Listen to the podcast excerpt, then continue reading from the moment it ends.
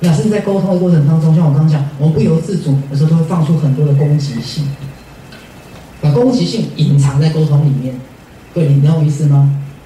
把攻击性隐藏在沟通里面。好，所以有些人跟你沟通，有些很奇怪，他讲好像很有道理啊，很有道理啊。可是为什么我听他说完，我一整个不爽？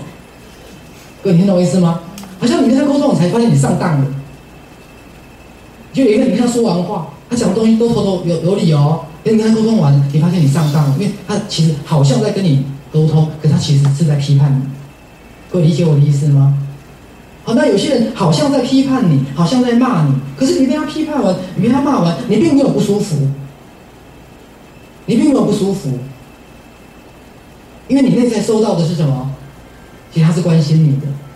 好，所以这边讲了一个笑话，好像有时候我在跟一些个案说话，可是我自己都觉得不好意思，哎，刚学长对你很凶，或者好像你听起来会觉得在批判你，或在指责你，个案就也蛮意外，就是他他不会，他他觉得没有这种感觉，好，因为他觉得他里面收到的是你对他的一个鼓励跟宽容。可是有些时候，啊，比如说我看某些人在对话，哎，他跟你说完话，好像嘴巴很多笑容，哎，可是你听完之后就满心不舒服。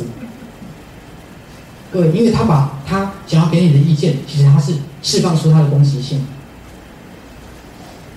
把他的攻击性释放在跟你的说话过程当中。然后，各位你跟他讲完话就很好玩，就觉得，其实好像他说的都对，表面上好像都很关心我，可是为什么我听完一整个不爽？你听懂我的意思吗？好，那有时候也许你的感觉是对的，因为你觉得有一种不被尊重，因为他在骨子里，他某部分也许是在批判你，正在攻击你。好，这是借由他的话语造成一个既定的事实，让你觉得不舒服，那这样的人其实骨子里，他也许很多东西他是想掌控。好，但是我要讲的是，其实我们所有最后给出去的会回到谁身上？自己。因为你所对待别人的方式，最后回到自己身上。好，所以在我们身心灵的学习里面，最后变成这个人他如何面对跟自己的关系。好，因为我常讲，很多时候我们有所谓的 double message。Double message 就双重讯息，表面上我好像在鼓励你，其实我心里是对你很不以为然。